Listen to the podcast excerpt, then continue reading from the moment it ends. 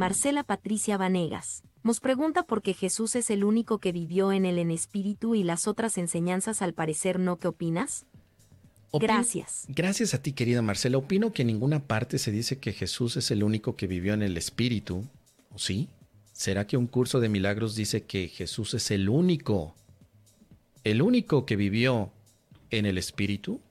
Porque tal vez estás haciendo la pregunta asumiendo que es verdad tu premisa de que Jesús fue el único que vivió en el espíritu.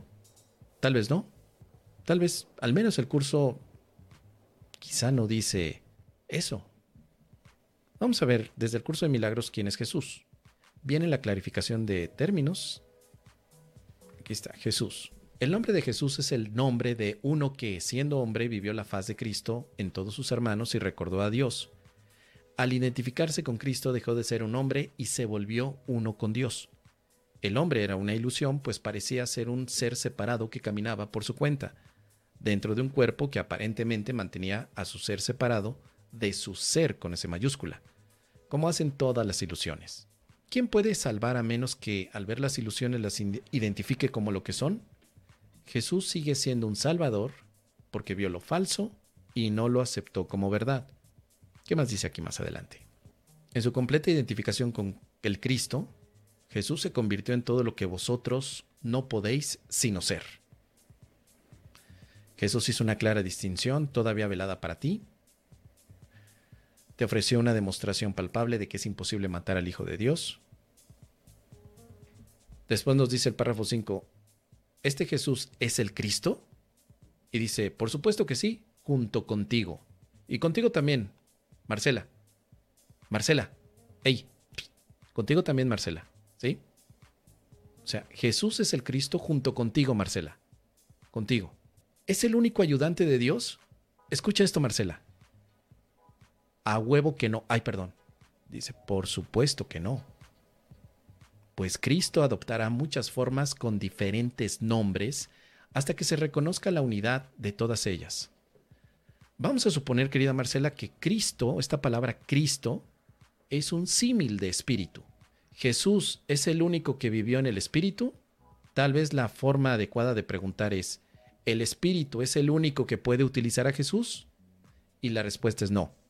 El espíritu o el Cristo adoptará muchas formas y nombres diferentes. Jesús, Buda, Zoroastro, Atanasia, Tiburcio, Romualdo puede adoptar el nombre de Herculano y de su hijo Herculanito, de Austreberto, Heriberto, Roberto o Marcela. Entonces, al menos en un curso de milagros, nunca, nunca, de los nunca, se diría que Jesús fue el único que vivió en el Espíritu. Y tampoco dice que otras enseñanzas no logren ese objetivo. Tampoco lo dice. Déjame saber, querida Marcela, de dónde tomaste esta idea, que parece venir de un aspecto religioso. En la religión católica cristiana, a huevito se dice que sí, que Jesús es el único Hijo de Dios nacido del Padre antes de todos los tiempos, Dios de Dios, luz de luz, Dios verdadero de Dios verdadero, etcétera, etcétera. Y que la enseñanza católica es la única que logró que el Hijo de Dios fuera el único que estuviera en el Espíritu. Pero como lo hemos dicho en varias ocasiones, un curso de milagros no es religioso ni tiene nada que ver con la religión católica.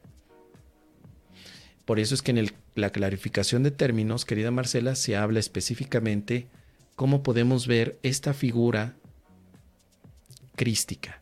Cristo utilizando a Jesús, pero también Cristo utilizando a Marcela, Cristo utilizando a Mos, Cristo utilizando a todos los que ya nombré.